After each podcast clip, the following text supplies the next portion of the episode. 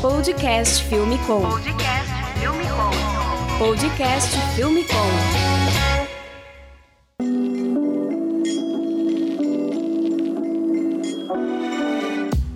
Podcast Filme Com no ar. A gente está aqui no nosso 12 episódio, aqui no mês de maio de 2019. A gente está recebendo aqui a Mari Cucchiarelli, que é diretora de produção. Fala aí, Mari. E aí, pessoal, tudo bom? A Mari passou aí por as produtoras O2 Filmes, Los Bragas, Lândia, Hungry Man, Bossa Nova e muitas outras. A gente tá aqui também com a Ana Cola Grande, que é a nossa produtora aqui na Movie de Filmes. Fala aí, Aninha. Oi, tudo bom? E a Aninha vai me ajudar aqui a conduzir esse podcast aqui com a Mari. Como ela é nossa produtora aqui, eu convidei ela e a gente vai falar um pouquinho aí de produção.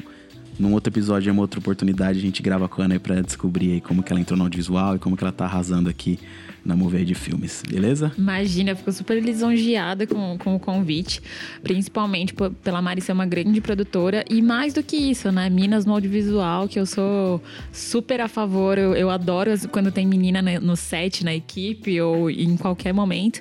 E pra mim vai ser com certeza um prazer estar aqui nesse meio aqui, ouvindo essa conversa aqui em primeira mão. E com certeza aí, vamos, vamos gravar quando você quiser. E hoje a gente vai falar aí sobre a profissão de produtor audiovisual, como que ela funciona. Mas antes de ir pro papo, eu vou dar alguns recados aqui, como de padrão. A gente tem aqui nossa patrocinadora Move Locadora, que é a locadora audiovisual que fica aqui em São Paulo, na Vila Madalena. Então, se você precisa de equipamentos, quer trocar uma ideia, às vezes está confuso, não sabe se quer comprar, se não tem a grana para comprar a câmera ou a lente, vem aqui testar com a gente, você vai ser muito bem recebido. Dá uma olhada aí no nosso site que é movilocadora.com.br, faz seu cadastro, tem bastante coisa também no nosso Instagram para você acompanhar e tem de tudo aqui. Tem câmera, tem lente, tem estabilizador, tem Osmo Pocket, tem microfone, tem áudio, luz. A gente também recebeu aqui recentemente o kit de luz da Aputure, que é uma luz de LED, um Fresnel muito potente, que funciona a bateria.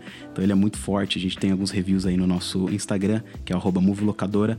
Vale a pena você vir testar essa luz aqui, que ela é show. Outro mantenedor e patrocinador aqui do nosso podcast é o AveMakers, o portal de cursos online aqui. Então, avemakers.com.br. Dá uma olhada lá que tem vários cursos, vários treinamentos. Eles lançaram agora também uma formação de filmmaker bem legal, bem prática. Tem, tem aulas com explicação muito boas ali do Bruno Baltarejo e todos os outros profissionais que incorporam a grade de professores do AveMakers. Dá uma olhada também no Instagram da Filmicom e no do AveMakers, que tem esse vídeo aí explicando melhor da formação. Vale muito a pena, o preço é muito acessível. O site é avemakers.com.br. Lá tem um curso de podcast recente que a gente gravou, ajudou aqui o AveMakers a preparar esse curso, mostrando o nosso setup aqui do podcast Filmicom. Tem sobre gimbals, tem sobre drones, direção de fotografia, roteiro. É bem completo. Dá uma olhada no portal do AveMakers, beleza? E se você não segue a gente no nosso Instagram, dá uma olhada lá no arroba Filmicom. A gente bateu 10 mil seguidores aí nessa última semana. Estamos bem felizes que agora o conteúdo tá chegando para bastante gente. Tá, a gente tá respondendo muitas pessoas lá, interagindo, fazendo muitas é, questions, né? As, as perguntas e respostas ali do Q&A. Tá muito legal. Então segue a gente lá. A gente tá bem feliz que agora a gente consegue compartilhar link com vocês no Arrasta para Cima. Então vai ter muito mais conteúdo. Segue aí, arroba Filmicom. E se você quiser participar aqui do podcast, é só mandar um e-mail pra gente no olá, arroba filmicom.com.br que a gente vai ler o seu recado aí no próximo episódio. Mariana Cucchiarelli, a Mari Cookie, como eu chamo ela aqui carinhosamente. Cara, a Mari, a gente tem uma história aqui que quando eu comecei a trabalhar com audiovisual, nem, nem comecei, né? Tava no, no início ali, tava migrando. Era apenas um, um molequinho de 17 anos que andava de skate e queria gravar. E aí curtia muito banda. E aí eu gostava muito dos, dos vídeos do Show Livre, né? Que na época era uma das únicas mídias que, que gravava shows e tal. E eu queria estar ali com essa galera gravando também, né? E aí eu mandei um e-mail pro Show Livre na época. E a Mari que me respondeu. Aí eu fiquei surpreso que, putz, eu mandava pra uma galera, mandava um monte de, de e-mail e ninguém me respondia. E a Mari foi super solícita, me ajudou lá, fui lá, conheci o Show Livre. E a gente tem essa história aí bem legal de muitos anos atrás, né, Mari? É, não, o Ivo chegou lá com 17 aninhos, todo agilizado, ele que produzia, ele que se cadastrava nos shows, ele tinha release, ele que editava, fazia tudo. Falava, gente, esse menino é um gênio, vai ser meu chefe um dia. E tá aí. E eu lembro que também meu primeiro freela que eu fiz mesmo, de audiovisual pagando mesmo, foi um que você me colocou também, foi na festa da Ken, que o Show Livre produzia, É lembra? mesmo, Eu lembro. fiz uma assistência ali de produção pra vocês, carregava cabo, fiquei doido. Ah, ao muito. vivo. É, que era no Citibank Hall, No acho que era. Citibank Hall. Não Irado. sabia disso, que engraçado. muito tempo, cara. Foi irado. E aí, a Legal. partir dali que eu vi tudo de perto, eu lembro que eu fui lá, conversei com o Rodrigo, acho que é o Heitor, o Hector, que trabalhava Uhum. também na ilha lá, né? Putz, foi, foi muito irado essa primeira oportunidade aí. Que Obrigado, legal, Mari. Imagina.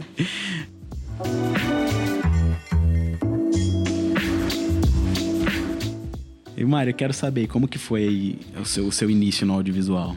Então, na verdade, o meu início foi exatamente no show livre, né? Eu, quando tinha aspiração de ser alguma coisa, eu queria trabalhar com música. E fazia faculdade de produção fonográfica para trabalhar com música e acabei caindo no show livre, que fazia produção de vídeo de música. Fiquei um ano e meio lá. E quando eu saí, eu tinha meio que virado uma produtora de vídeo. E eu não sabia muito para onde ir. E acabei conseguindo um estágio para fazer uma publicidade de Itaú na O2. E fui, fui, fiquei lá impressionada. Eu lembro que eu não sabia nada, eu era tímida, né? Sempre fui um pouco tímida, assim, não sabia. É é bem diferente o que a gente fazia ali no show livre, Sim. que é quase um jornalismo de música, né? Verdade. de uma publicidade. E aí eu lembro que eu ficava meio com medo, só olhando assim, as pessoas falam, não, porque hoje estão carregando, estão fazendo isso. Eu pensava, gente, será que eu tenho que carregar alguma coisa, né? São os carregamentos de equipamento, de caminhão, de elétrica e maquinário. Hoje em dia eu olho e falo, não, tá tudo bem. Mas fiquei lá, fiz essa publicidade e na sequência uma outra amiga me chamou para me indicou para ir fazer um programa na Bossa Nova na época chamava Harmonize, era um programa de, da cerveja boêmia que harmonizava, tinha uma construção de cenário e sempre tinha um, um chefe, um, um harmonizador que harmonizava a cerveja, um músico convidado que tocava e várias pessoas. E eu lembro que na época me chamaram e me ofereceram um cachê super baixo, assim, de...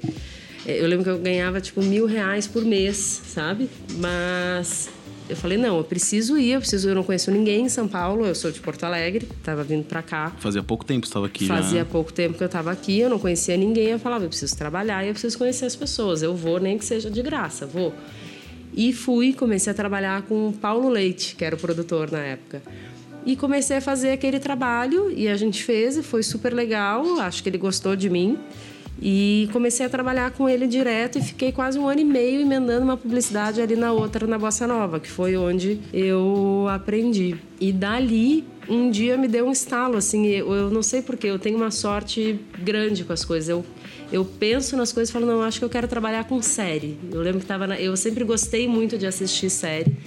Falei, eu quero trabalhar com série, com cinema, com TV, não sei o que lá. E pum, apareceu uma outra pessoa me indicou para fazer o FDP, que foi uma das primeiras séries que rodaram aqui fora, Som e Fúria, que foram algumas da O2 assim, para fora, né? Foi o FDP. E aí eu fui conversar com o Pingo, que já era um dos grandes produtores, assim. O Pingo, os maiores filmes, eu acho, do Brasil rodados foram com ele. Eu fui lá conhecer ele, fiquei toda nervosa e ele me chamou para fazer. Isso mais ou menos que ano, Mari? Isso foi em 2010, foi já no ano seguinte, assim. Eu fiquei um ano com o Paulinho e na sequência eu já conheci o Pingo, que foi com quem eu fiz os- a maioria dos projetos, assim. Foi quem me ensinou bastante a trabalhar.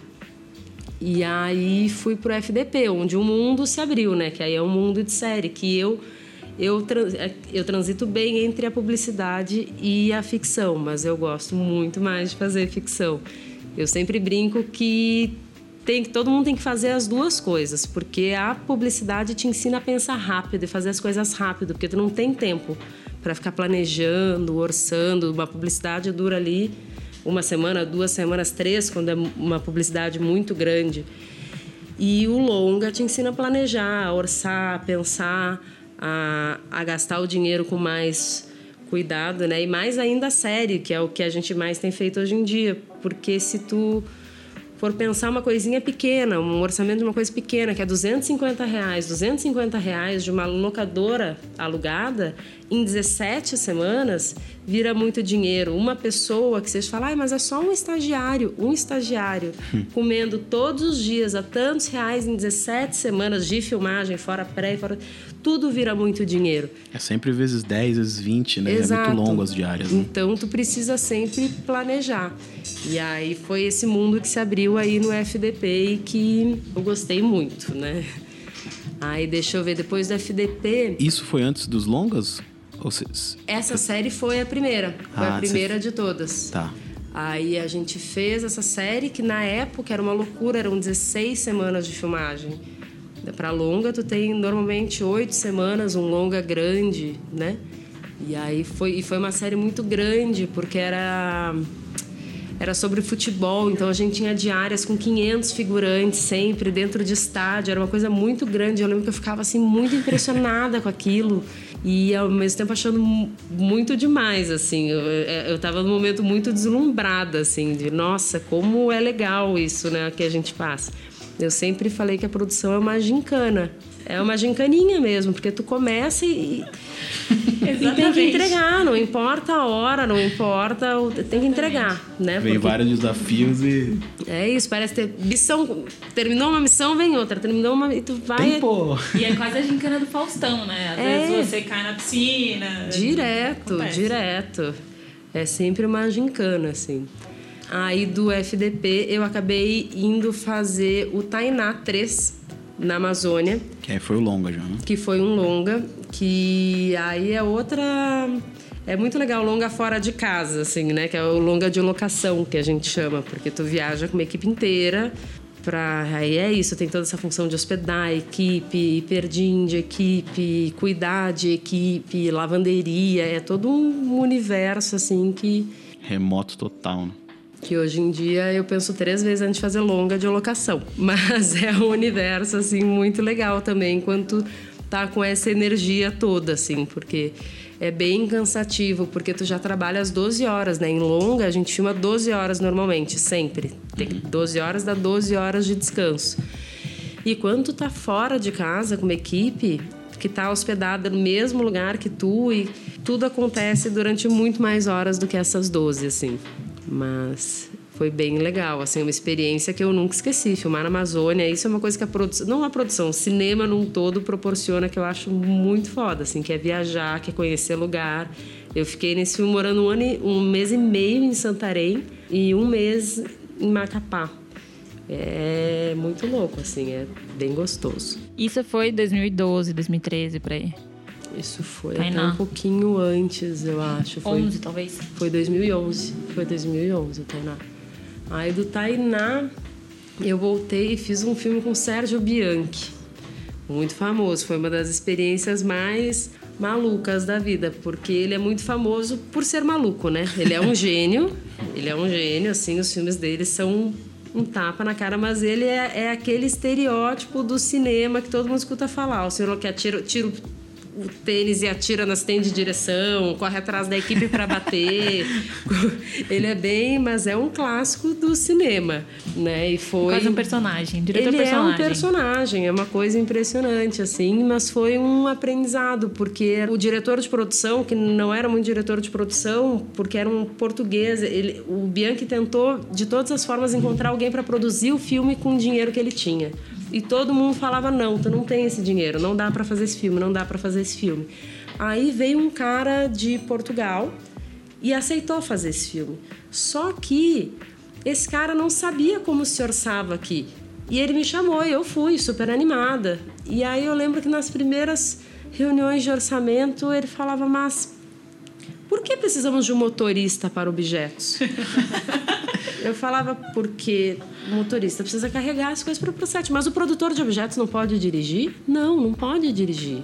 O produtor de objetos produz objeto aqui é São Paulo, o tempo que tu perde para estacionar, para né, se, se produz aqui com um motorista. Aí na sequência, mas alimentação precisa de uma equipe de alimentação no set? Eu não posso mandar o motorista comprar uns pães e largar lá? Não, não pode, senão a equipe vai embora do set se não tiver comida.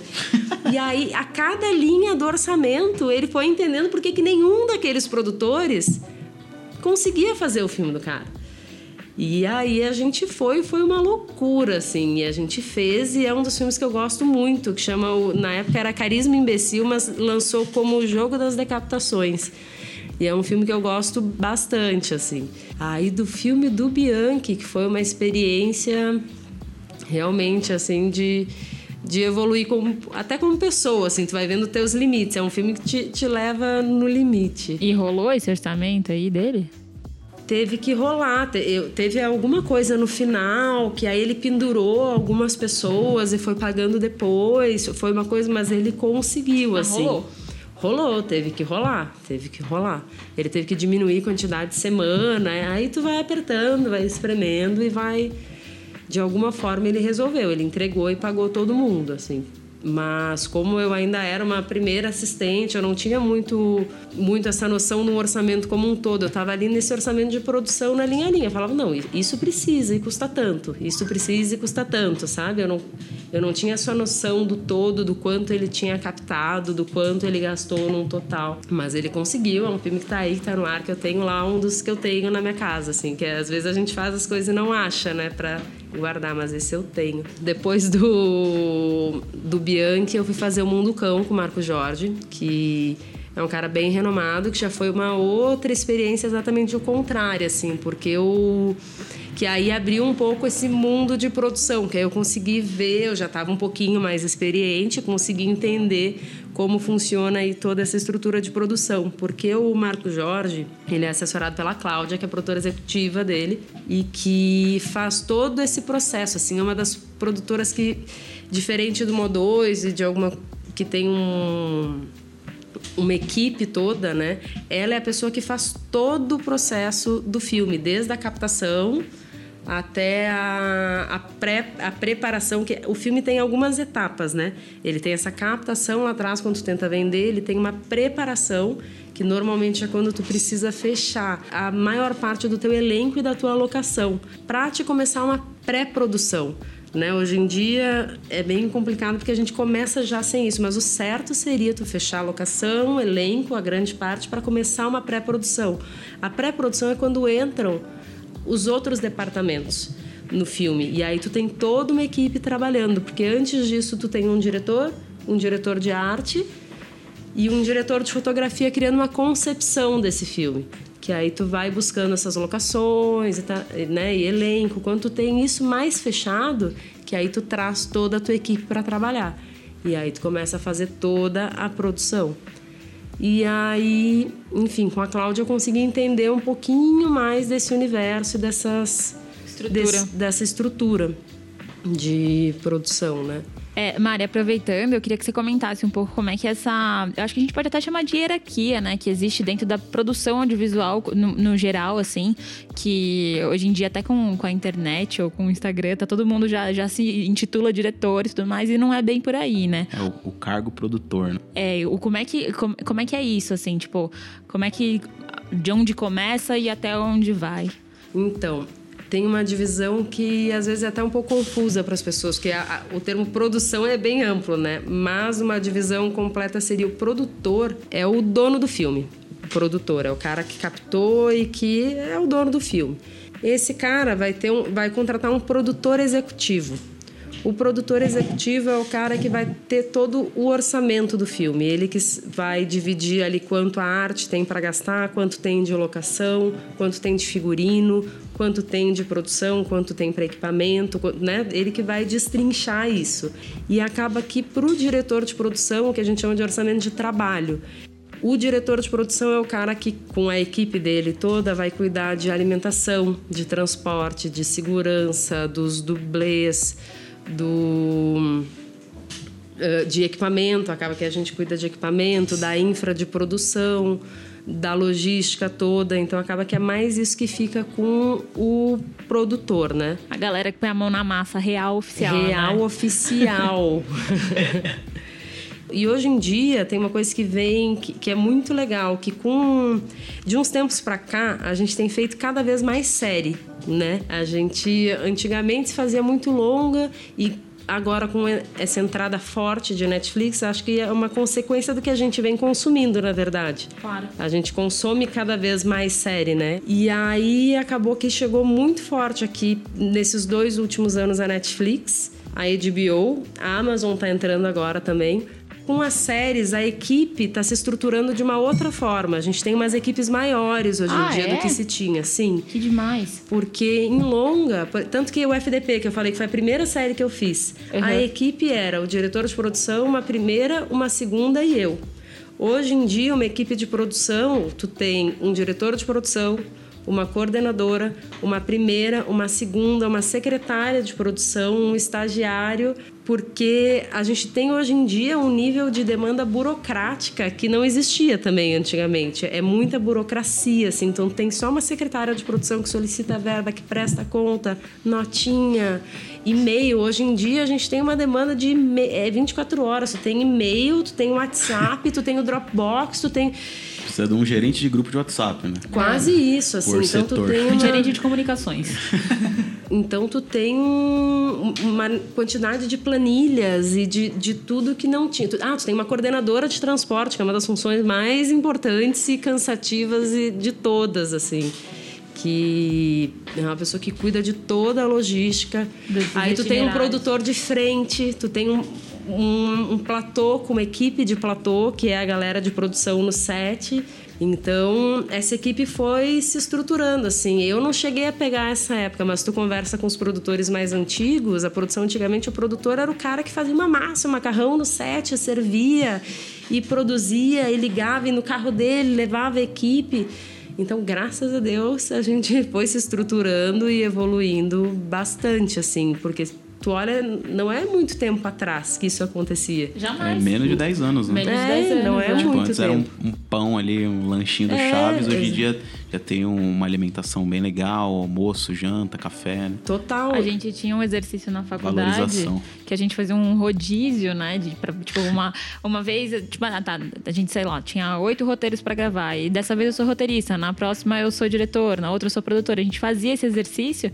E eu lembro que, assim, na minha época, é, teve uma vez que uma amiga minha, a Ju, produziu, e a mãe dela, que, que tipo, que deu toda a, a comida do set, entendeu? Mas Então, tu sabe que isso é fundamental, as pessoas passarem pelos outros departamentos. Até eu. Eu era uma pessoa que sempre criticava, a gente fica ali na mesa, às vezes, ai, porque o produtor de locação demora para trazer, ai, porque o produ-" Até um dia que eu dei uma cansada de produção e fui fazer assistência de locação. Ah, houve esse momento. Houve, houve, claro. Sempre, né? Chega uma hora que tu cansa, porque é um trabalho muito cansativo e exaustivo. E aí fui pra locação, fiquei três meses. Cara, eu aprendi a valorizar muito o produtor de locação, porque é um jogo de cintura que tu tem que ter, porque tu não. O produtor sempre quer tudo, né? O produtor que tá ali com o filme, a equipe, tu quer tudo. Tu quer entrar numa locação, tu quer tirar o sofá, tu quer pintar a parede, tu quer destruir as flores da mulher, tu quer fazer tudo quando tu entra numa casa. E o dono da casa não quer que tu faça nada. Quer que tu entre, quer ganhar o dinheirinho dele e quer ir embora. E o produtor de locação tem que ter um jogo de cintura para atender essas duas pessoas. Porque se ele não atender o produtor do filme, ele não é chamado pelo filme. Se ele não cuidar da casa da locação, ele não filma mais nessa casa também. Então, e essa coisa de não ser uma pessoa que é do cinema, achei bem importante passar para valorizar, sabe? Com certeza. Lance. Além do mais, a gente consegue. é, além do lance da empatia, que eu acho que é o principal, a gente consegue entender como funciona. Às vezes, de repente, tipo, não é uma má vontade ou uma parada que de- demanda tempo, ou Exatamente. demanda outras coisas. É, Eu acho, tipo, fundamental a gente entender como é que funcionam as outras áreas dentro de uma produção. É, não, e demanda outra pessoa, uma outra pessoa que não é do cinema, que não sabe o que a gente faz, que não entende os nossos horários, que não, não entende por que que 100 pessoas estão entrando na casa dela. Ela não Verdade. entende isso, então. Pra que tanta gente, né? Então foi muito legal passar pela locação. E outro filme, depois rolou uma entre safra de uma série e outra, estavam precisando de uma produtora de frente, eu fui. O que, que é o produtor de frente? O produtor de frente é o cara que, por exemplo, eu vou filmar aqui na Move de amanhã. Então eu preciso reservar a vaga, porque eu vou chegar com uma frota de 30 carros em São Paulo. Tu quase com um carro só tu não para, né? Imagina 30 carros que são caminhões, picapes, sprinters. Fechar um andar de estacionamento, né? Aí tu tem que ou fazer uma reserva de vaga na CT, fechar um estacionamento para os carros de equipe, porque a equipe precisa parar o carro dele, porque cada dia tu tá num lugar, né? Não é um problema da equipe como eles vão parar.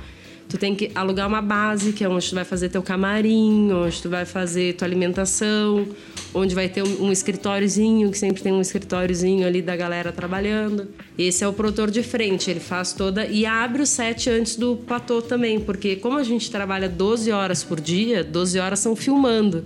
Né? Às vezes tem que chegar antes, preparar esse cara que chega antes, que faz a frente, né? Que a gente chama. Chega antes pra. E que normalmente é o que vai embora depois de todo mundo.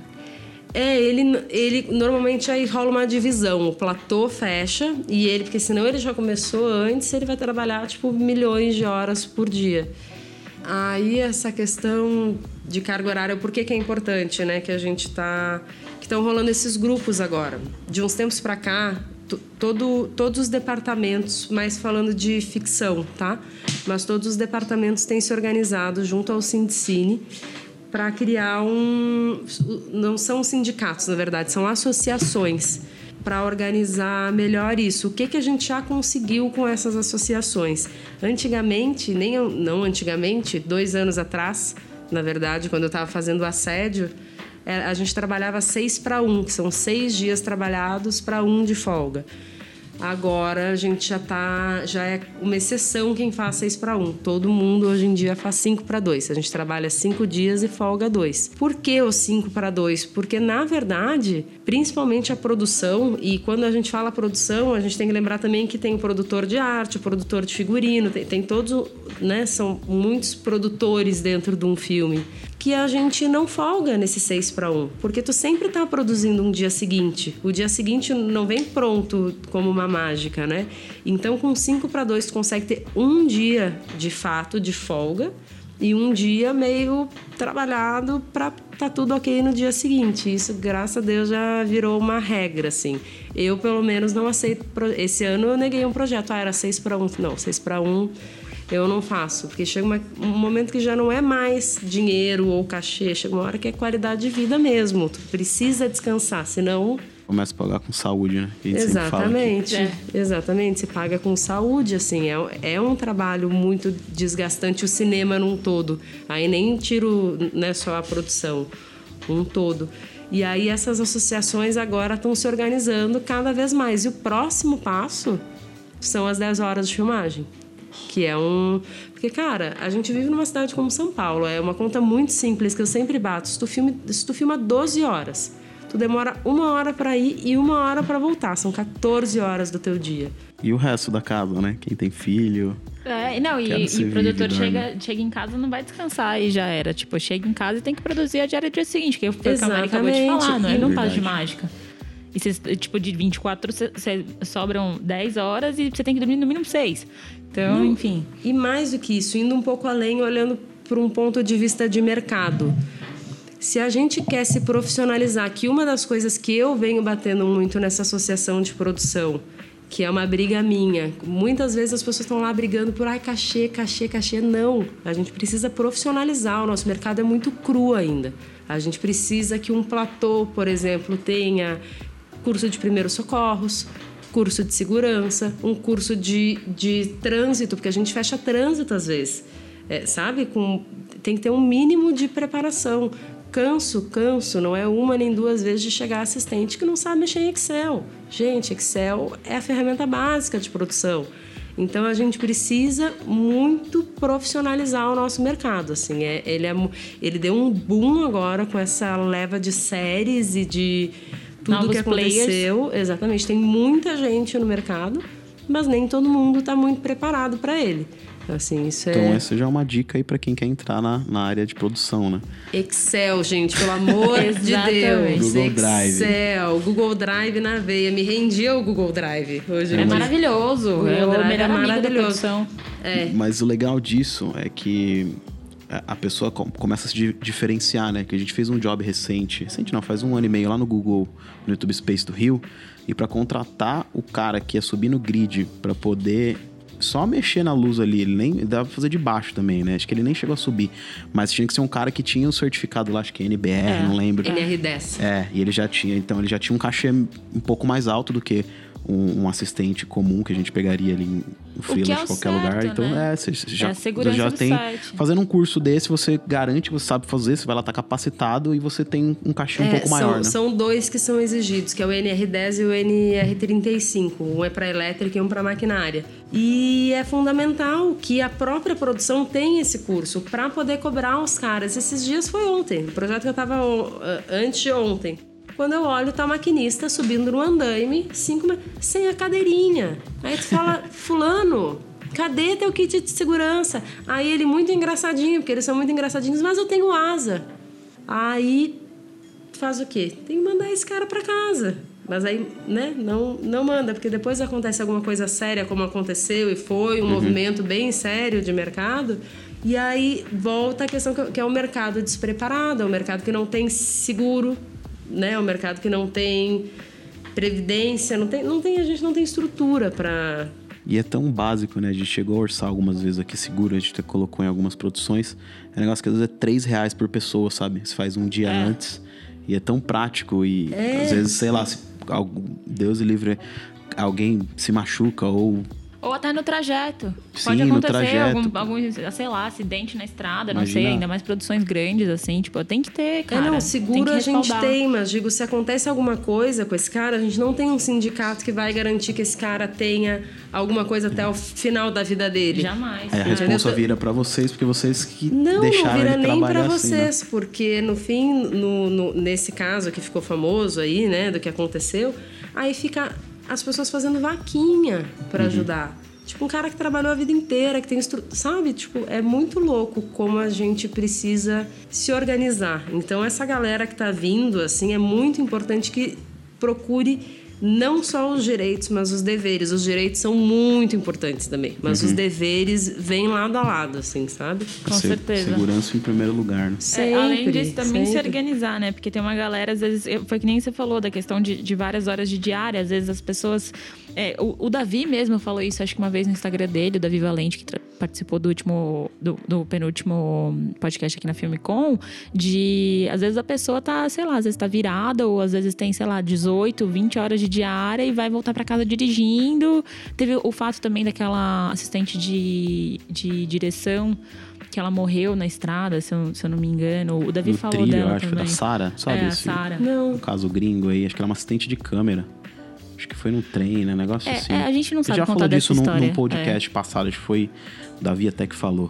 Tem Co- até um é, movimento e tal, os, é. os, os diretores, assistentes de, de câmera lá fora, eles têm um adesivo do movimento pra pra todo mundo preservar a sua própria vida, né? E Que tomar foi a muito questão cuidado. da, da cadeirinha que você falou, assim. Tipo, a gente Claro. tem que tomar cuidado com a, com a segurança no set, pelo amor de Deus, sabe? Não, e mais, tu, tu vai mais longe ainda do quanto a segurança passa por outros lugares. Eu, eu sou até meio. Talvez os produtores executivos me odeiem por essa frase, mas é uma coisa que eu acredito. O próprio motorista. O motorista leva o quê? Vida dentro do carro Todo dele. mundo. Se, tu, se um set de filmagem são 12 horas, esse motorista já trabalha 14. Porque ele trabalha uma hora antes e uma hora depois. Já é contra a lei trabalhar 14 horas. Esse cara não poderia trabalhar 14 horas. É um cara que tem que estar acordado, transporta a gente. que- Então, isso na ficção. Se tu for pra publicidade, a publicidade, esses caras fazem 20 horas. E mais do tá que lá, né? isso. Mais, muito mais. Eu já fiz diárias de 7 de 23 horas. E, por exemplo, a equipe técnica que se organizou na publicidade, eles têm o que chamam de. é, é, é, o juros sobre juros ali, né? O- a Golden Hora. Aquela, a partir da décima hora, cada hora deles vai aumentando. Eu nunca entendi por que, que os motoristas não têm isso. Porque daí o que, que acontece na publicidade? Chega na décima hora, tu troca a tua equipe técnica. Pra te não pagar essa Golden Hora. Tu tem duas equipes de 10 horas. Mas o teu assistente de direção é o mesmo, teu diretor é o mesmo, tua equipe de produção que não ganha hora extra no set é a mesma, teu ajudante. E o teu motorista também. Ele ganha a hora dele, é tipo 30 Ele é e um tantos a hora. terceirizado ali, às vezes Não importa se ele nenhum, fez né? 20 horas ou 30 horas, o valor da hora dele é a mesma. E as pessoas não enxergam o quanto isso é Muito errado. dire... o quanto isso esbarra direto na segurança. Uhum. Mas as pessoas não querem olhar isso, porque isso impacta no orçamento. Claro. Legal Então- você tocar nisso. A gente fez um trabalho recente agora na Califórnia que a gente gravou a websérie. Então a gente foi três vezes pra lá, né? E a gente tinha um motorista em todas as vezes. E tinha isso, tipo, o nosso cronograma era bem contado, porque acho que, não sei, acho que era 10 ou 12 horas, o cara encostava e falou, mano, Acabou. vamos embora. É e eu isso. já ouvi histórias de, cara, pararam no hotel ali. Com a gente não aconteceu, né? Mas já ouvi histórias de, pô, o cara. Eles seguem a lei lá risca, né, velho? Passou 10, 12 horas, que é a, a lei deles, tchau. Deixa Tchau, dropa, mas é o indo pra certo. casa. Aqui, se um motorista faz isso, ele nunca mais trabalha. Nunca mais. Coitado. Verdade, infelizmente. É muito, é muito injusto um pouco o nosso mercado, mas é isso. É, é importante que essa galera que venha tenha essa consciência toda de não só direitos e deveres, mas como de respeito também, de cuidado com a equipe, de tudo, assim. E esse movimento, assim, Mari, ele partiu da galera, ele partiu de, de sindicato ou houve alguma movimentação da Ancine? Como é que surgiu isso? Não, esse veio bem de, de todos os departamentos, principalmente por uma briga de cachê, porque tem uma desproporção grande no cinema de cachês, né? É, é bem louco e acredita. Quem tu acha que ganha menos no cinema? Qual o departamento que ganha menos? Produção? Produção. Então é muito louco. Eu não queria falar, fiquei sentida. É. Então, muito começou também dessa. É isso, eu acredito numa, li- numa linha de. Os chefes, por exemplo, os chefes de. Tu tem um primeiro assistente no figurino, um primeiro assistente na arte, um primeiro assistente na produção, um primeiro assistente de câmera, um primeiro, né? Primeiro assistente de elétrica, um primeiro assistente de maquinária. Então, o certo seria que todos esses primeiros assistentes tivessem uma linha, os segundos, uma linha, ajudantes e terceiros, uma linha. Não. Um assistente de câmera ganha pelo menos dois mil reais por semana a mais do que um primeiro assistente de produção. É Caramba. tipo, é bem desproporcional. Então a briga desses assistentes era para pelo menos começou muito pelo menos tô te falando do sindicato de produção, né? De muito pelo cachê também entre e, e junto com isso a minha briga era para a gente profissionalizar a galera, mas sempre também cuidando do cachê. Até se houve, né, uma discussão a respeito de, ah, mas é habilidade específica, porque luz, porque tudo mais. Mas, cara, produzir também é uma habilidade específica, né? Tipo, não é qualquer pessoa que produz bem. Porque, né, uma, uma coisa que me irrita um pouco da área é que, assim, às vezes eu, eu já ouvi, ah, não, produção é só responder e-mail e atender telefone. É isso aí, cara, pelo amor de Deus, entendeu?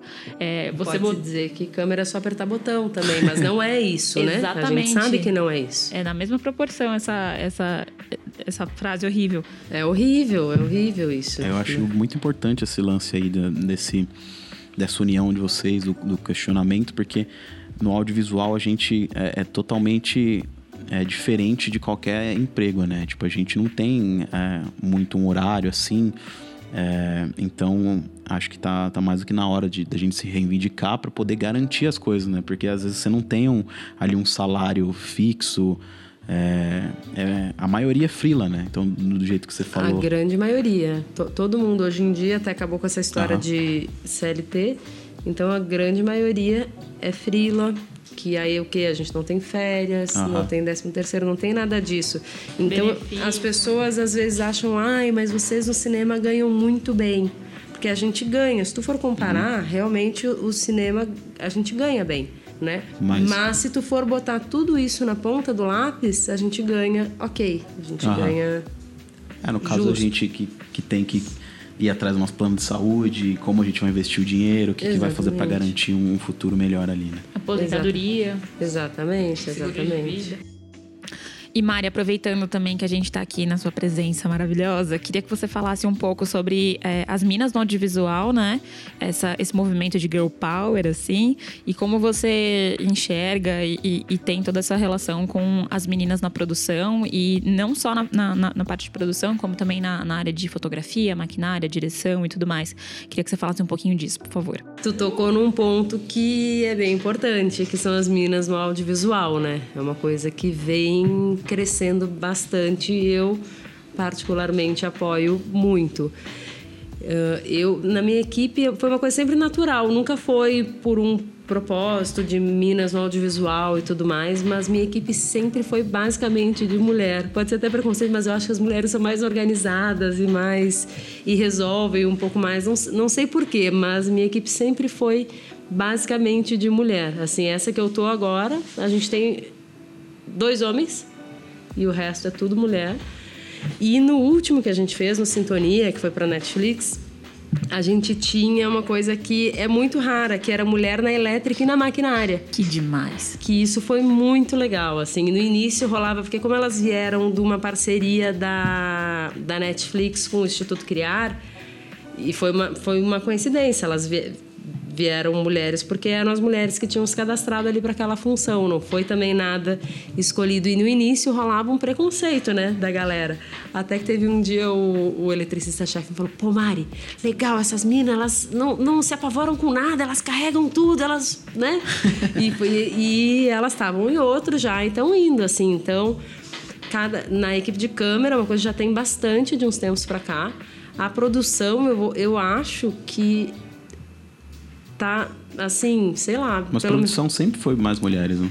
Mais ou menos, Mais ou né? menos, ah. não. Mais ou menos. Se tu for ver a, a galera old school, eram todos homens. É tu tem, sei lá, umas duas produtoras mulheres da old school, assim, que é a Ana Soares, a Paula Madureira, o resto era tudo homem. Caramba. E cada vez mais, hoje em dia, se tu for ver, a grande maioria é mulher, assim. Eu acho que nós somos mais atentas aos detalhes, tem essa, e normalmente a gente tem um pouquinho mais de tato no, no, falar e no tratar. Mas eu acho que a mulher na produção, a gente tem uma, uma capacidade de fazer mais coisas ao mesmo tempo. Com certeza. E a produção te exige muito isso. Tu tá, tu tá vendo equipamento, tá vendo alimentação, tá vendo se o transporte chegou.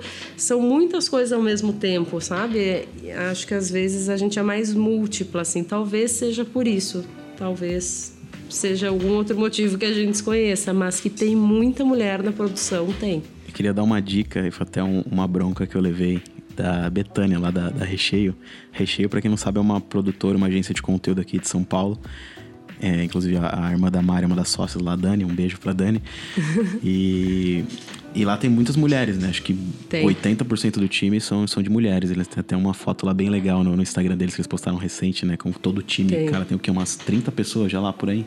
É, tem por aí, é umas legal. 20 e poucas, quase 30. Então, aí no set da Faber Castell, que a gente tá fazendo com a Maísa, aí é, tinha muitas mulheres trabalhando e tal. Eu tava comentando com a Betânia, falei, putz, eu até queria ter mais mulheres no meu time, mas eu não consigo achar e tal. Eu falei, ah, nada a ver, é bem fácil. Ela me passou um site, uma dica valiosa aqui, que é o DAFB, que é um coletivo das diretoras de fotografia do Brasil. Então é dafb.com.br, D de dado, A de amor, F de faca, B de Brasil.com.br.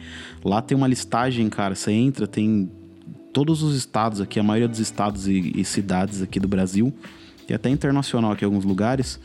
E lá você acha mulheres que, que atuam no audiovisual, não só acho que diretores de fotografia, mas tem bastante coisa muito legal para você achar e colocar mais mulheres, incluir mais mulheres no, no, é, nos seus projetos. Todos os departamentos, né? Essa inserção tem que vir por todos os lados, assim. Total, principalmente na parte de fotografia e, e, maquinário, assim, que é difícil a gente ver as minas, né? Eu até falei pro Ivo uma vez, eu falei, Ivo, chama a Mandinha Lousado uma vez pra gente trabalhar com ela, que é uma diretora de fotografia amiga nossa. Eu fico tipo, chama, eu quero, sabe, quero trocar, Amigona quero minha, saber. Adoro, Amanda. É, então, e, e, eu acho maravilhoso, assim, quando tem, tem mulheres envolvidas e eu, eu sou, tipo, tipo, super apoio, assim. E complementando tudo isso, tem um episódio 3 aqui da Filmicom também, que a gente falou com a Gigi Giovanna Teles, que ela é assistente de câmera, então ela falou bastante aí sobre mulheres assistentes de câmera, deu várias dicas. Ouve lá, tá no nosso site filmicom.com.br, episódio 3. É, Mari, eu queria que você falasse um pouquinho agora. Você falou também é, da diferença da, da publicidade para ficção, né? Que a publicidade te ensina a fazer rápido e, e a ficção a planejar e tudo mais. Como você é, permeou muito por esses dois, é, esses dois mercados, vou colocar dessa maneira, é, o que, que você sente de principal diferença, assim? Porque você trabalhou em produtoras muito grandes, em produções muito grandes também, em grandes, é, como por exemplo a 2, Globo Filmes e tudo mais, até em grandes players, né? É, como é que você enxerga a diferença assim desse meio da ficção é, ou até de repente até também da de, de, série e de publicidade? Qual é a principal diferença disso? Acho que a principal diferença é o tamanho da equipe de produção e a forma como se divide. Né? Ah, numa publicidade, normalmente tu tem uma equipe de três pessoas, um diretor de produção, dois assistentes, três quando muito.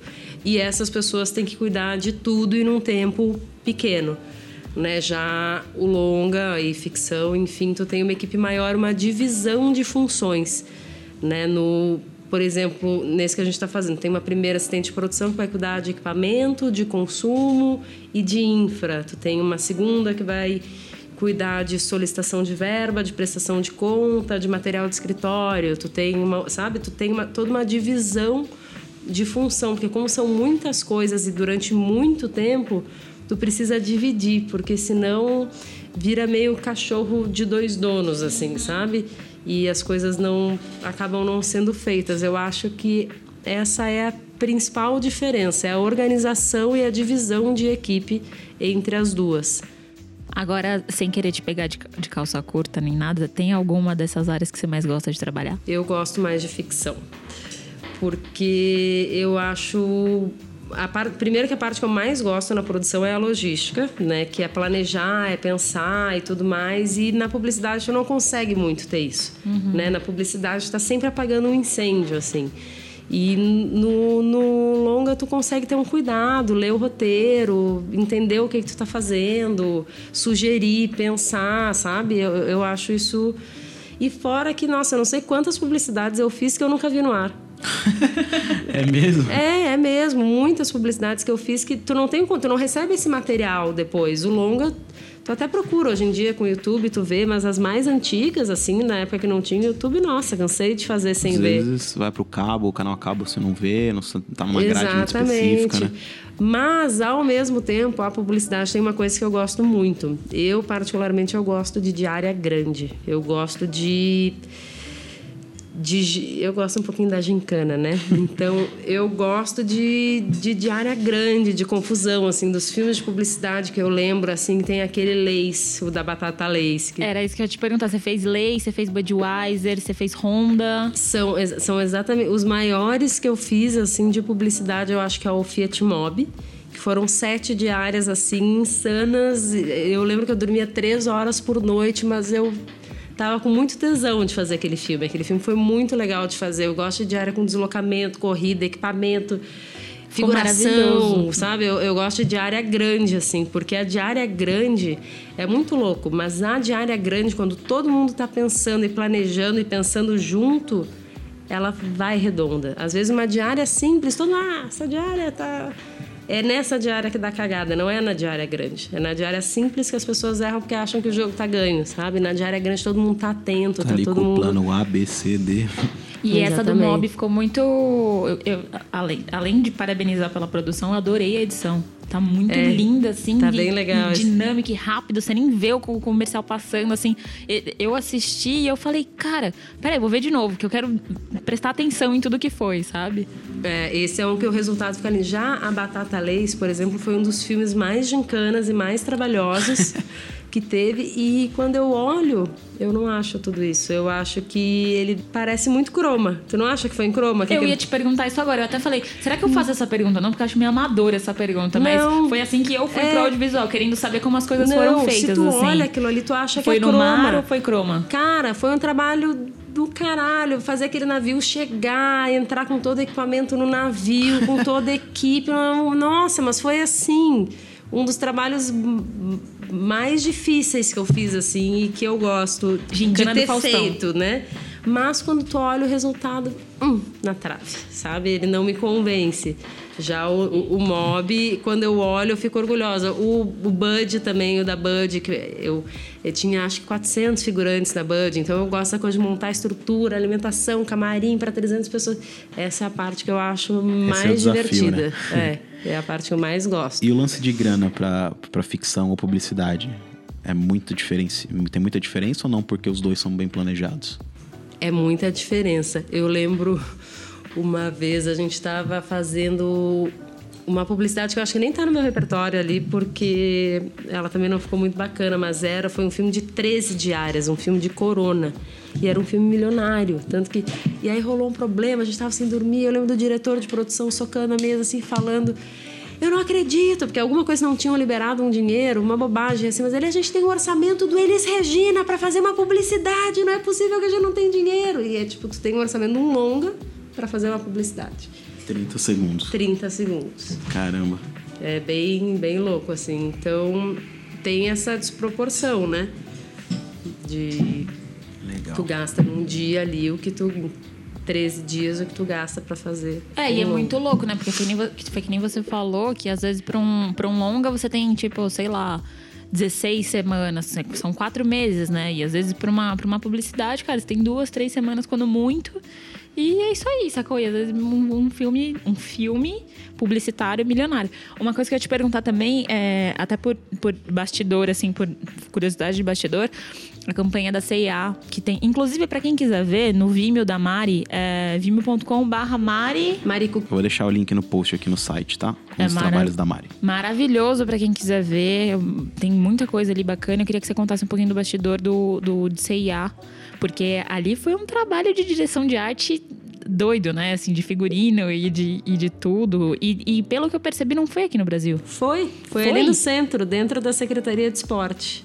Foi Cara, e é um lugar que a locação estava muito pronta. É ali na Secretaria de Esporte, que é um dos lugares mais filmados de São Paulo, inclusive. Era isso que eu ia te perguntar. Eu acho que a, o, me fez parecer que não era no Brasil, porque acho que o, o narrador fala em espanhol. Ah, porque não? Porque eles trocam de roupa. Tá, eu sei porque ah, ele tá. E, mas o, não, o, o é porque... do narrador também tem uma parada meio, porque meio latina. Assim. misturados assim. é porque era uma campanha da C&A que fazia que era uma coleção meio unissex. Então uhum. os namorados podiam o mesmo cara, tanto namorado quanto a namorada podiam usar a mesma roupa. E é essa brincadeira, eles trocam de roupa ali durante. Mas foi. É um dos filmes mais bonitos mesmo, esse. Ele é bem bonito, ele é bem diferente, tem um elenco bem legal. Tem uma direção de arte pesadíssima. Depois pesadíssima, tem aquele gatinho super estranho que. aquele gato pelado, que foi uma das primeiras vezes que eu fiz. Inclusive, de, depois seria legal se a galera comentasse se eu tô louco ou não, mas parece que o cara fala meio que em espanhol. Eu achei. Será que às vezes é uma versão e eu publiquei a versão em espanhol? e não tá lindo. O que importa é que tá lindo, Mari. Obrigada. tá lindo, maravilhoso. Direção de arte maravilhosa. Lindíssima. É, eu queria que você falasse também um pouco das, das, das, grandes produções, assim, eu vou puxar um pouco sardinha para as que eu mais gosto, que são Elis, Felizes para Sempre, Mundo Cão. Felizes para Sempre você trabalhou com Meirelles. São as que eu mais gosto também. É, que bom. Então eu queria que você comentasse um pouquinho dessas, por favor. Tá. O Elis, para mim, é, é o meu preferido, assim, porque eu sou fã de Elis e acho que era um filme que era para eu ter feito desde. Eu recebi desde o primeiro tratamento, assim, porque ia ser uma outra diretora de produção que eu ia fazer. E aí recebi o tratamento, ele parou, porque o Hugo foi esperar a Andréa Horta, porque ela tinha entrado em alguma série, então ele atrasou um tempo. E quando voltou, voltou com outro diretor de produção e que, por sorte, ele me chamou também. Então eu acho que esse estava escrito que era para eu ter feito, assim. E, cara, foi um tesão, assim. Fazer os shows da Elis foi uma coisa inexplicável, assim. Eu ia fazer questão de estar no set, às vezes base a gente fica muito no escritório, né? Mas esses eu fazia questão de sempre estar no set e todos os shows eram uma coisa, aquela preparação, aquele figurino, aquela luz do tejido que para mim é um dos maiores fotógrafos que a gente tem, né?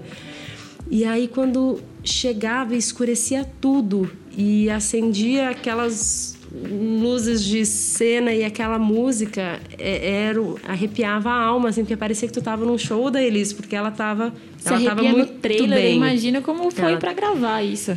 E foi muito louco porque os quatro shows grandes a gente fez em dois dias no Teatro Renault. Ali, então a gente tinha uma mudança de cenário muito grande de um cenário para o outro. E, então eu fiquei em toda a preparação na entrada, assim, eu fiquei quase 20 horas direto montando tudo, montando e, e a minha eu tinha que ir embora. Pra, eu tinha que estar sempre nas mudanças de cenário. De um, de um palco para o outro. A gente tinha duas mudanças grandes e duas pequenas. Então, na, nas 12 horas de descanso, eram as mudanças grandes, que era onde eu tinha que estar. Uhum. Mas eu não conseguia ir embora. Então eu fiquei quase 24 horas lá porque eu não conseguia ir embora, porque eu queria ver o show, era o show da Elisa ali. Foi, claro. E foi muito lindo, foi é isso, essas são as diárias que eu gosto, porque é uma preparação muito grande, porque tu tem muito figurante, tu tem nesse em figurante de época ainda, né? Não é figurante que tu chama e manda entrar. Tu tem um figurante que é assistente de direção, escolhia um a um, por conta do cabelo grande, por conta do, do estilo das pessoas. A gente tinha um camarim gigantesco que tinha que vestir um tem figurino um. pra essa galera toda. E a gente tinha a década de 60 e de 70 no mesmo dia. Então tu tinha que trocar os figurantes. Não é aqueles, né? Às vezes as pessoas não têm ideia do tempo que a gente demora para fazer as coisas, mas por que tanto tempo? Porque, cara, eu preciso vestir 200 pessoas e maquiar essas 200 pessoas e trocar a roupa dessas 200 pessoas. E aí, e toda essa parte eu acho muito legal, parece uma bobagem, mas é, é quase uma linha de produção mesmo, 200 pessoas que chegam, tu tem que ter uma chapelaria para essa galera deixar mochila, tu tem que ter alimentação para elas, tem que ter um camarim, tem que ter toda uma estrutura que se, sem essa estrutura que não está na tela, né, tu não entrega. E quem dirigiu Elis, Mari? Foi o Hugo Prata. Maravilha. Que foi o mesmo. Ele fez alguns episódios agora do Coisa Mais Linda também. Uhum. E foi, foi, o primeiro, foi a primeira ficção dele. E a atriz é a Andrea Horta. Andrea Horta. Ela tava muito, muito boa no personagem. Eu gosto né? muito dela, assim. E era muito louco, assim, ver Parece ela. que ela tava muito confortável naquilo, naquele, naquele papel. Parece que ela tava bem incorporada, assim. É, é não, tinha É às vezes tu cruzava com ela no corredor, assim, tu nem. Sabe? Ela tava num momento de concentração, assim. Bem legal. Eu vi esses dias de novo. É muito louco quando a gente faz o filme. A gente sempre tem um olhar muito crítico Sim. pro filme, porque tu tá ali, tu, tá, tu sabe o que que funcionou, o que que não. Tu tá ali olhando, né? Tu já tem um olhar. E aí, quando eu vi no cinema, eu lembro que eu falei, ai, fiquei meio. tipo, nossa, esperar, porque eu tinha uma expectativa muito grande, né? Porque é Elise e tal. E aí agora eu assisti de novo esses tempos. E aí eu já fiquei muito mais feliz. É muito, muito vê com louco outra visão, né? como. É, tu vê com uma outra visão, assim. Fiquei muito mais feliz com ele, mas é um dos filmes que eu Isso acontece às vezes aqui com a gente É, também. a gente se cobra muito, Solta um vídeo, também. fala, ah, não ficou do jeito que eu queria. Depois passa, sei lá, um mês, você vai assistir e fala, caramba, até que ficou da hora, né? É, porque a gente se doido. cobra muito, é bem isso, assim. E o Felizes para Sempre, que é uma direção do Meirelles, né? Nossa, Feliz para Sempre foi uma experiência também. Foi pela 2, foi, nossa, 17 semanas de filmagem e foram. A gente ficou dois meses em Brasília fazendo esse filme, essa série, né? E era. Durante esses dois meses em Brasília, eram duas equipes paralelas filmando. Então, era muita gente, era muito. Essa é a série do drone, né? É a série do drone, exatamente. que começou a a, gente febre de drone, né? a gente tinha, nossa, equipe Nossa. A, B e C, assim, às vezes eram quatro equipes na rua, indo e voltando, e nossa, foi enlouquecedor, mas foi um dos que eu mais gostei de fazer. Tudo aconteceu nesse filme, até não sei se vocês lembram quando teve um atentado lá que o cara queria explodir o hotel Não em lembro. Brasília, porque ele queria que a Dilma caísse, não sei o que lá, um atentado, o primeiro atentado terrorista do Brasil, era no hotel que a gente estava com toda a equipe. É mesmo? Ai, nossa, toda a equipe, toda a nossa base, todo o nosso escritório, a gente teve que tirar, e aí chegava a Datena e polícia e todo mundo. Aí, nossa, a equipe ia voltar. Eu tinha que, tive que arrumar hotel para 150 pessoas. E aí a gente já começou, não, vamos ter que comprar pasta de dente, calcinha, cueca para todo mundo, porque imagina, tava todas as coisas de toda a equipe lá dentro. Conta. Aí, quando a equipe chegou, a gente tinha que terminar de resolver o hotel, ele se entregou. Aí deu certo. Essas O coisas que- elenco também era muito bom, né? Todo mundo, todo mundo muito legal. Feliz é um projeto que eu gosto bastante. Bastante. E atualmente, Mário, você tá trabalhando no O2, né? Você tá fazendo um freela lá de, de uma série. Uma série pra Globo também, que vai chamar Segunda Chamada.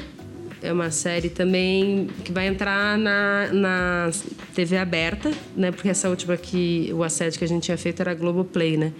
Mas essa é canal aberto. E entra esse ano no ar até. A gente está correndo porque ele já está na grade. Então, em breve, já, vocês já vão ver aí, segunda chamada. E como é trabalhar lá com, com o Meirelles? Você esbarra ele às vezes? Como que é? Cara, até eu confesso que eu sou meio tiete, né? Até Cidade de Deus, eu acho até hoje um dos melhores filmes já feitos, assim. Eu também. E antes desse, dizem, nem sei se é verdade isso, mas dizem que ele fez o Domésticas como um, Ensaio. um ensaio que eu adoro, eu acho maravilhoso esse filme também. E, cara, assim, até hoje, quando eu cruzo com ele no corredor, eu fico meio emocionada. Eu não, eu não posso negar isso, eu fico meio orgulhosa. Tipo, caralho, eu trabalho no mesmo lugar que Meirelles. E ele é gente boa? Já lidou com ele algumas vezes, não? Não diretamente, né? Mas sim no mesmo projeto. Sempre tem alguém que eu acabo sempre lidando mais com assistente de direção, né? Do que com o diretor. Ainda mais uma série como Felizes, que ele era o diretor geral e tinha outros três diretores ali abaixo, não abaixo, mas tocando Junto o com ele. dia a dia ali, porque ele além de diretor, ele né, faz milhares de outras coisas. Mas ele é sempre muito genial e muito prático, assim, pelo que todo mundo fala. Ele é muito rápido para filmar, né? Tipo, valeu, vamos, próxima. É uma pessoa que resolve o problema. o que quer, né? Ah, que os problemas de produção nunca viram um problema. Sempre se encontra uma solução, assim, sabe, para filmar. Diz que ele é esse cara, assim, que é muito legal trabalhar com ele. E como que é a vibe lá da O2? Como que é trabalhar numa das maiores produtoras aí do Brasil? Cara, eu sou suspeita porque eu gosto muito de trabalhar lá. Né? Eu acho muito gostoso. Eu acho que é uma casa que tem estrutura. Né? A O2 tem a O2 que é aqui na Vila Leopoldina e tem a O2 que é um estúdio lá em Cotia, que tem um estúdio enorme, com um acervo enorme de cenografia, de figurino, de arte, de tudo assim. Então, eu eu gosto de trabalhar em casa grande porque tu tem toda um- uma assessoria jurídica, financeira, Bem completo. é completo, assim, sabe? Então é é muito difícil tu fazer um projeto grande numa produtora pequena. Tu faz, mas tu tu precisa se dar muito mais, assim. Você paga um preço muito caro. Achei bem bonito quando eu fui lá, bem, uma vibe bem legal, assim. Bem brasileira, assim. Eu vi que tinha um monte de mesa, que quando tem as produções aí, forra de frila ali pra, pra tocar o- os projetos, né? Bem legal. Ô Mário, você também trabalhou na, na série Sintonia, né? Do Netflix. É, junto aí com o Gabriel Zerra, da Condzilla Filmes, que ele participa aqui do nosso oitavo episódio. E aí, como que foi? Foi a primeira série do Netflix que você fez ou já tinha feito outra? Foi, foi a primeira que eu fiz da Netflix. E, cara, foi uma experiência muito legal também, porque ele é um filme, uma série toda de comunidade, né? É a história aí de três meninos que cresceram, três amigos que cresceram juntos e estão descobrindo aí nos seus 18 anos, um indo pro crime, um indo para a igreja e o outro indo para o tráfico. E foi basicamente na comunidade, assim. E, cara, foi, foi uma experiência bem louca, assim, porque foi com o Condzilla, que é o Condzilla, né? E que era um cara que nunca tinha feito ficção também. E isso foi bem. Foi, foi bem. Porque é outra pessoa que nem o Fernando Meirelles ali, né? Nas suas devidas proporções. Mas é um cara que tá aprendendo os processos todos. Era novidade Era uma ele, né? novidade para ele. E ele foi, foi, foi até o fim, assim, e foi bem legal, assim. Acho que ele, imagino que ele tenha aprendido bastante coisa aí dessa rotina. Te- terminou ele, ele terminava falando que dando os parabéns para a galera que faz cinema, porque ele viu o trampo que é, assim. Não é só chegar na hora e filmar. Tem que a gente tem uma pré, às vezes as pessoas acham que a filmagem é só a hora que tá ali no set. Cara, tudo tem que estar resolvido antes, porque senão não tem na hora no set. É tudo muito bem planejado. né? Tem que ser tudo muito planejado das menores coisas, assim, da correntinha que a pessoa tá usando, que ela tava na cena seguinte, se não é, é, parece bobagem, mas não, assim, ele foi indo devagarinho e, e todo mundo falava o, o quão era visível a evolução dele ao longo do projeto, assim, Eu sabe? lembro que eu encontrei ele no final do ano, ele me falou isso. Falei, cara, a gente não faz nada aqui. Essa galera que faz isso eu tiro o chapéu mesmo. É, não, foi. Ele tava meio foi bem, assim. né? foi bem legal, assim, um pelo por esse processo todo com o Conde, outro filmar em comunidade, assim, é, é sempre um aprendizado, é muito louco. É, o Zerra comentou no, no, no episódio 8 que as dificuldades, né? Porque tudo remoto, ele não- às vezes não consegue ligar uma luz, é, é meio apertado às vezes. É, tudo muito pequeno, né? Tu, tu não tem uma. Tá num lugar que às vezes tu não tem saneamento básico, umas coisas tão. que às vezes pra gente é muito básico, mas. Não, e é muito louco. A gente tem que aprender a. Tu tá chegando com uma equipe de 100 pessoas numa comunidade. Então tu tem que ter um. te- Teve que ter uma reunião com a equipe antes, tipo, ó, cuidado, né? Tu não sabe com quem tu tá É. falando, tem que ter respeito com todo mundo. Você tá na casa das pessoas, né? E qual que é essa relação aí de uma produção gringa para uma produção nacional? Netflix é uma, uma plataforma americana, né? O que, que você sentiu de diferença?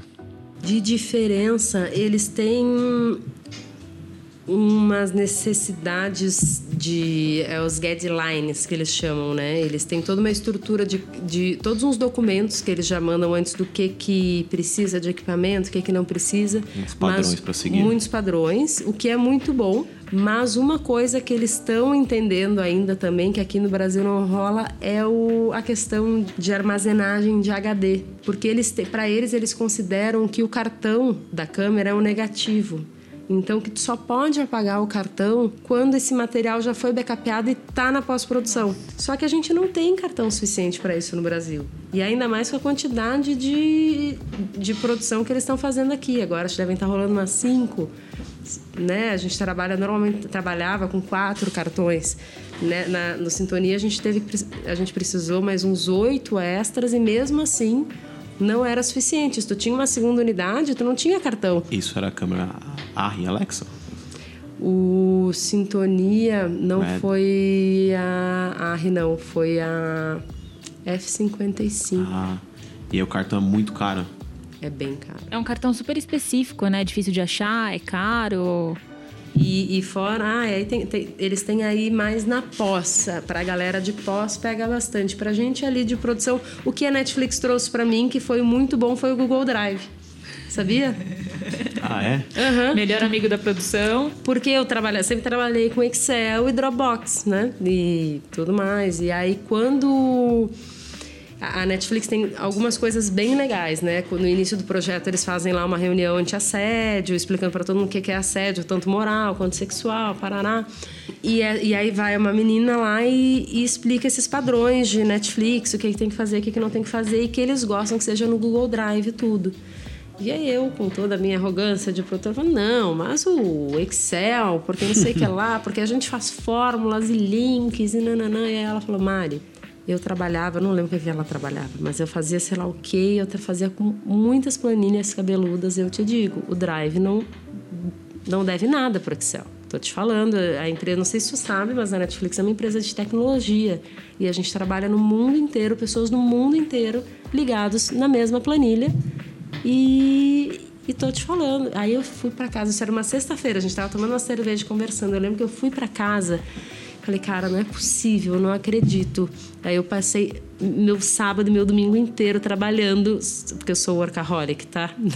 Aí eu peguei o meu sábado e meu domingo, fiquei fuçando naquele drive, assim, falei, gente, não é possível. Passei todas as planilhas pro drive, importei, fiquei mexendo. No... Falei, filha da puta, é melhor mesmo. Aí cheguei na segunda-feira, falei, equipe, todo mundo pro drive.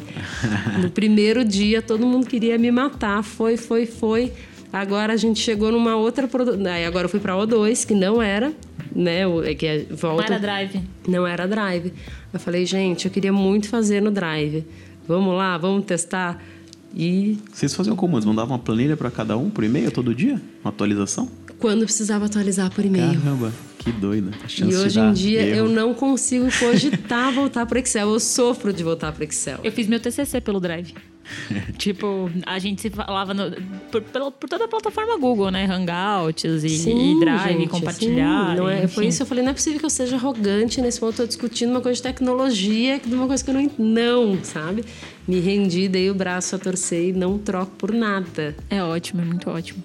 Mari, aproveitando esse gancho de Google Drive, Dropbox, Excel e tudo mais, eu queria saber de você, assim, o que, que você sentiu de, de transformações tecnológicas? Porque você, pelo que você contou aqui pra gente, já são mais de 10 anos de carreira, bem mais.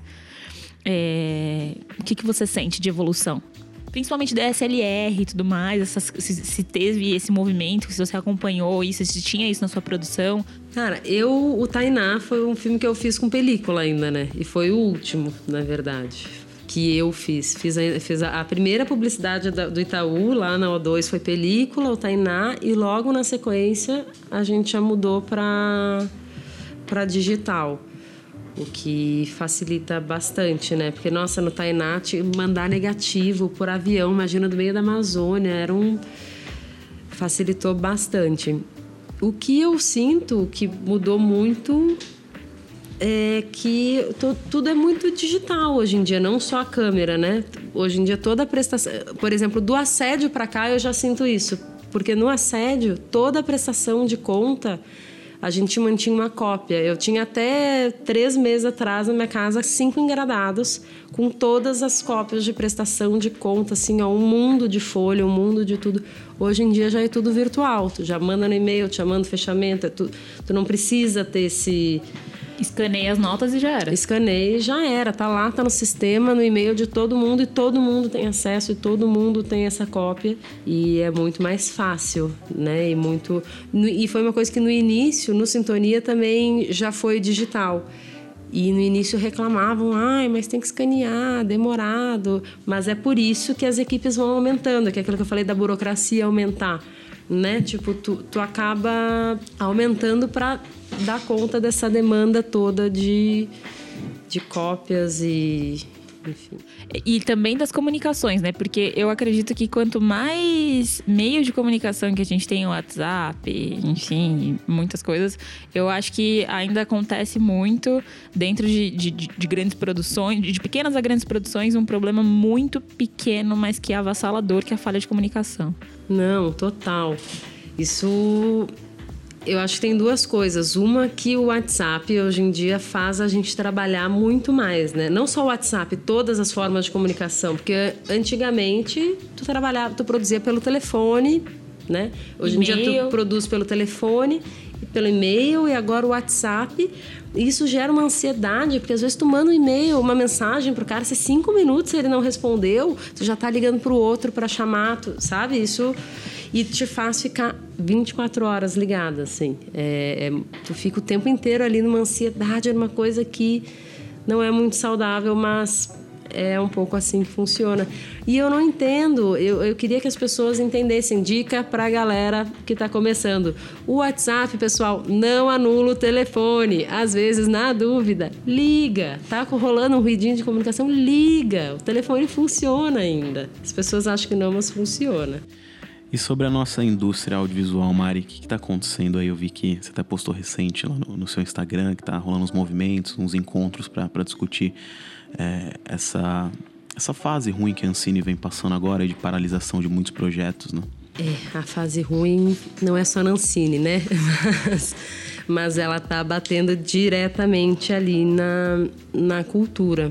Acontece que, por todos os acontecimentos aí, eles travaram todas as liberações de verba para projetos, né, de lei de incentivo e tudo mais.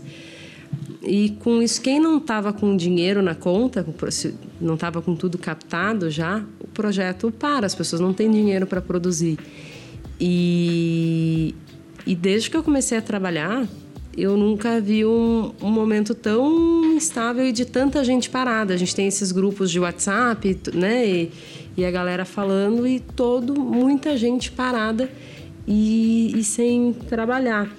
E aí acontece o que com esse movimento dos projetos incentivados parados? A gente vai acabar, a gente vai acabar não, a gente está praticamente produzindo para Netflix, para HBO, para Amazon, para Globo. É tudo que eles chamam de dinheiro bom, né? Uhum. Que é um, um dinheiro gringo é, não, não, necessariamente gringo, mas um dinheiro de, privado, sabe? Uhum. E o que acontece é que a gente vinha numa crescente muito grande de produção. A gente estava produzindo muito, entrou muita gente no mercado.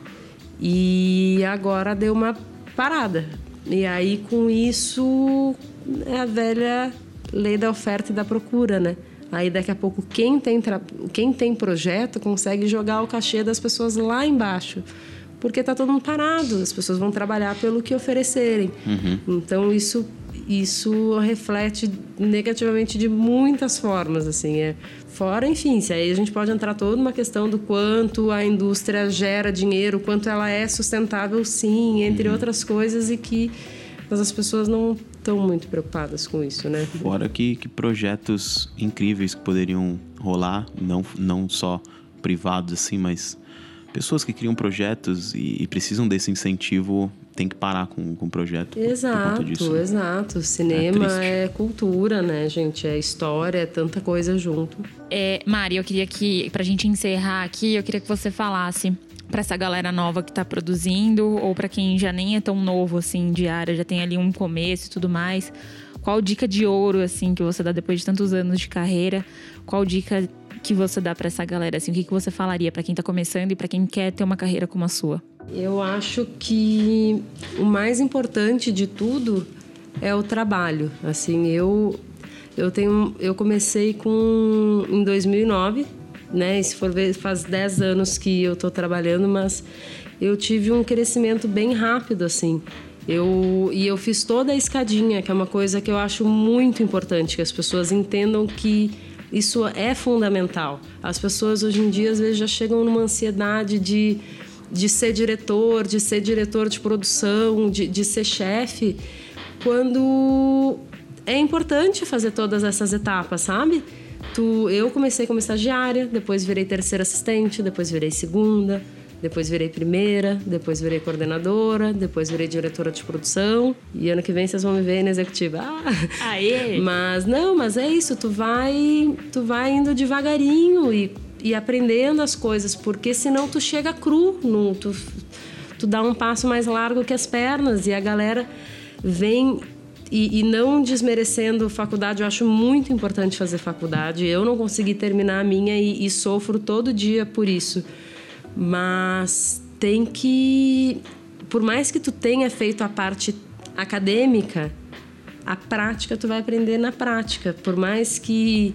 Então não tenha essa ansiedade de, de, de querer virar chefe logo, sabe? Vem, vem vindo devagarinho vem construindo, que às vezes tu constrói uma coisa com uma base mais sólida do que essa ansiedade de ser chefe logo porque às vezes pode dar na trave, assim, essa ansiedade é tão grande. Tu vira chefe, tu faz um projeto e aí tu te queima naquele projeto, sabe? Precisa ir indo devagarinho e. Respeitar o processo. Respeitar o processo. Algumas vezes me chamaram para fazer. Para dar, eu falei, não, não, não é a hora ainda. E eu via pessoas passando, pessoas que eram muito mais cruas do que eu, correndo assim, numa ansiedade. E eu acho que eu posso afirmar que eu eu acho que eu fiz a escolha certa de ir devagarinho e ir indo, sabe? Eu acho que Tem que esse ter é... estrada. Tem que ter estrada, não adianta querer atalho. A vida não. Não funciona assim na vida, nem assim no audiovisual, né? Exatamente. E às vezes ser chefe também nem é tão legal. Não é. Tu sabe que não é? Vou te dizer que quanto mais, cada degrauzinho, a pressão é muito grande, gente. Nossa, assim, é muito grande. A responsa. A responsa. É. Eu já escolhi, às vezes, entre fazer direção, dependendo do estado que tu tá na tua vida, porque às vezes a gente não vive só de trabalho, às vezes tu tá com algum problema pessoal, alguma outra coisa que tá acontecendo em paralelo. E eu já escolhi fazer um trabalho como coordenadora do que como diretora de produção que tinham me chamado, porque era muita demanda e muita pressão e eu sabia que eu não ia conseguir dar conta daquelas duas coisas. E aí fiz, fiz ali, fiz direitinho e no ano seguinte as portas se abriram muito mais, assim. É, é eu acho que a calma e e estudar, né? Tem que estudar também direitinho. Esse mercado se atualiza praticamente todo dia. Todo dia. Acho que o nosso trabalho, uma coisa que eu acho bem importante é que o nosso trabalho é praticamente relações humanas também. Isso. E a produção, uma coisa que eu sempre falo que eu acho muito, muito importante. Na produção, a gente lida desde a pessoa mais simples com o dono da empresa mais bambambam. Bam, bam. E tem que saber falar com todo mundo do mesmo jeito, com o mesmo cuidado e com o mesmo respeito. Porque é isso, tu fala com o motorista, tu fala com o diretor, tu e tem que tratar todo mundo igual, assim. Isso eu acho que é o mais importante também. Show. Dicas valiosíssimas aí, anos e anos de, de, de estrada sendo resumidos em dicas preciosas. E, e para quem já, já tá na área, às vezes está estagnado ali, não sabe para onde ir, quer, quer trabalhar numa produção um pouco maior ou entrar, se enturmar, tem alguma dica de algum, algum encontro de produtores, onde essa pessoa pode se enturmar mais?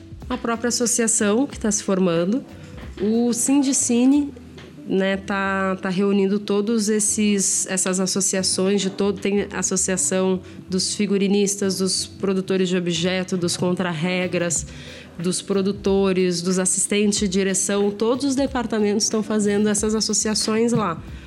Eu acho que se essa galera ainda não tá pode procurar o Cincine lá para saber, né, cada um no seu departamento para onde ir, procurar essas associações para ir se juntando com essa galera, porque sempre tem esse próprio grupo dos coordenadores. Gente, quem está livre, estou precisando, sempre rola ali um uma troca de, de tudo, sabe? Eu acho que também é válido, assim como a gente teve o exemplo do Ivo no começo, isso é, isso é atemporal. Eu acho que também é válido você ser cara de pau, você mandar mensagem, você mandar e-mail, você, tipo, às vezes a gente tem o Instagram hoje, que é uma ferramenta ótima, que você pode mandar um inbox pra pessoa falar: Oi, admiro seu trabalho, quero trabalhar, nem que seja, meu, sei lá, para fazer o cargo mais baixo, ou o que você precisar, eu tô aqui.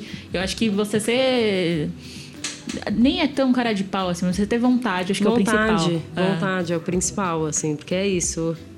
É, e, e, o que a gente sempre incentiva aqui, que até como surgiu a Filmicon, que é um encontro presencial, então, para as pessoas saírem de casa e ir atrás mesmo, tem vários eventos gratuitos, não só pagos, agora inclusive está rolando, começa amanhã, eu acho, a Semana ABC, de 15 a 17 de maio aqui em São Paulo, que é um, um um evento gratuito da Associação Brasileira de Cinematografia, então tem vários filmes, várias palestras, são dois dias, três dias irados de evento, depois eles colocam isso online, então procura aí um, um sindicato ou acesse o abcine.org.br, fique por dentro aí da, das coisas que rolam, você tem que conectar com pessoas e Cara, a dica é essa, né? De, de, se conectar, que é o lema da Filmicom é network, não se faz em casa, né? Então não adianta você ficar em casa reclamando, você tem que conhecer as pessoas, tem que irem ser atrás. curioso, tem que ir atrás, tem que ter vontade. É isso aí. É isso aí. Show. Então a gente tá chegando no fim aqui do nosso papo. Mário, onde que a galera te acha aqui no, no, seu Instagram? A galera me acha no Instagram. Você não posta muito, né? Não, eu não uso muito. Ou no Vimeo, assim, mas ah. Facebook eu já abandonei faz um tempo. Tenho ali só para ter, mas o Instagram é o que eu uso mesmo. Uma hora ou outra dá pra fazer um bastidor ali pra galera. Né? Tá, acho que é Mari Cook, né, meu Instagram? Eu vou colocar, eu vou colocar no post aqui o Instagram eu da Mari. Eu tão online que não, mas acho que é Mari Cook. É eu nunca sei se é Mariana Cucchiarelli ou se é Mari Cook mesmo, sem sacanagem. Eu vou pôr. Então é isso aí. Você curtiu esse podcast? Tem todos os outros lá no nosso site, que é o filmecom.com.br. Tem também no Spotify, no iTunes. Busca aí no seu agregador de podcasts favoritos, podcast Filmecom. Eu sou o Ivo Duran, estive aqui com a Mari Cook, com a Aninha. Obrigado pela presença. Obrigada a vocês pelo convite. Espero ter esclarecido algumas coisinhas aí. Obrigada, foi ótimo, gente. Por favor, ouçam, compartilhem, mandem, mandem para seus amigos, para os seus amigos, principalmente produtores e produtoras, quem está querendo começar na área, quem já está há algum tempo. Só compartilhar para a galera aí. É isso aí. A gente se vê no próximo episódio. Valeu. Podcast Filme Com. Podcast Filme Com. Podcast Filme Com.